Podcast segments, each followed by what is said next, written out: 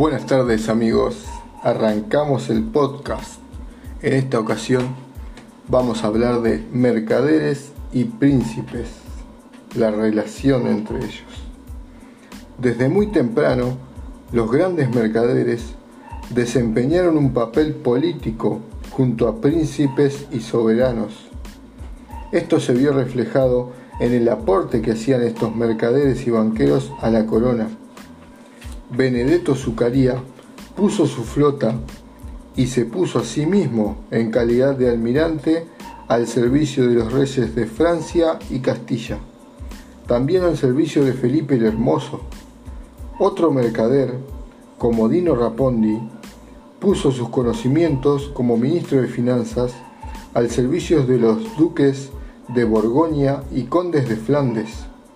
En general, las grandes empresas que necesitaban mover gran capital recurrieron a mercaderes italianos.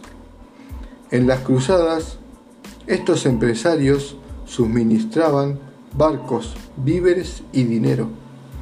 No conformes con las ganancias que reportaban estos préstamos, ellos buscaban controlar la economía de esas nuevas conquistas. Grandes mercaderes, como los Embriachi, llegaron a administrar para Génova las colonias de Siria y Palestina. También intervinieron en la conquista de Nápoles. La lucha de los papas contra los emperadores alemanes, el conflicto con los hijos de Federico II, principalmente con su hijo Manfredo, dueño de Italia del Sur y de Sicilia. Los gibelinos, partidarios de Manfredo, triunfan en Siena y en Florencia.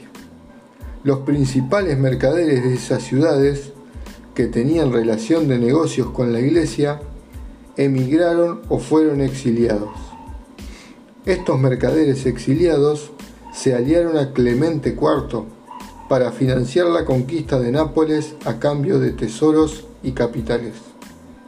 La victoria de las tropas francesas y la instalación de los angevinos en Nápoles abrió a estos mercaderes y banqueros el dominio económico de la Italia del Sur y Sicilia. Esto les permitió elegir sus reyes y gran parte de sus principales consejeros, algunos de ellos hábiles administradores y diplomáticos. En tiempos de Aviñón, cuando la economía de la, de la iglesia exige más, son los mercaderes italianos quienes hacen operaciones para mover el caudal de dinero de la iglesia. A esto también se le llaman banqueros del Papa. Los reyes de Inglaterra ofrecen otro campo de negocio a estos mercaderes que consiste en financiar la guerra de los 100 años a cambio de cargos militares y políticos. A finales de la Edad Media aparecen mercaderes autóctonos en la política de las monarquías con acción, con acción centralizada. Entre los grandes mercaderes vemos siempre los mismos nombres. Seguían un linaje con las dinastías burguesas de la política del comercio, pareciera que estos hombres de negocios, además de tener cohesión económica y política, se preocupaban por la continuidad de su legado. En un estudio, Henry Pirenne niega esta teoría.